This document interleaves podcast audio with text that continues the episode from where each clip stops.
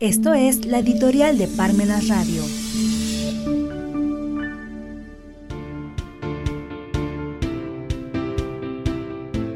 Seguimos con horario de pandemia sobre las labores en el Palacio Nacional.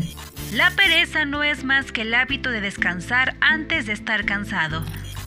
Según la información que ha salido a la luz pública del robo de los datos electrónicos de la Secretaría de Defensa Nacional que se llevó a cabo en el pasado mes de septiembre de 2022, resulta que se ha descubierto que las labores reportadas del titular de la Administración Pública Federal es que no cuenta con una agenda saturada de reuniones. Por el contrario, prácticamente su labor termina alrededor de las 10 de la mañana. Desde luego, una vez que salió a la luz pública esta agenda presidencial, inmediatamente se puso en la palestra presidencial su negación, es decir, que esto no era cierto, sustentándose en la propia palabra. Bien cabe este dicho de razón no pedida, culpabilidad manifiesta. En resumen, todo da a entender que el horario en la presidencia de la República sigue restringido, como en los tiempos más graves de la pandemia de mayo y junio de 2020.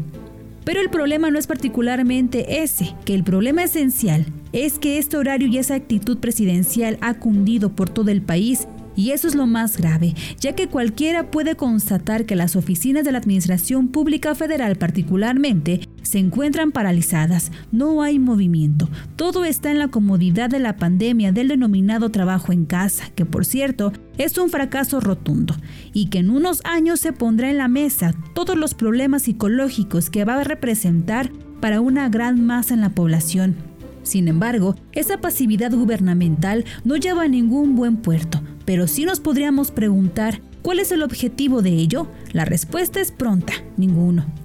En términos económicos y jurídicos, esta pasividad es muy costosa, particularmente para los pequeños y medianos negocios, así como para las denominadas microempresas. Muchas ocasiones en eso radica su supervivencia y resulta que no se puede cumplir por la ausencia de actividades de las dependencias públicas, falta de personal, falta de equipos e incluso actualmente hasta de papelería. Y es entonces el mejor momento de la corrupción. Por ello es que en particular ese dicho que circula en los pasillos de las oficinas públicas que reza la corrupción somos todos es una falsedad. La corrupción es la pasividad, es la incompetencia y es propiamente que la corrupción es un sistema de represión para el ciudadano de a pie, sistema que incluso justifica seguir con horario de pandemia hasta la propia presidencia de la República.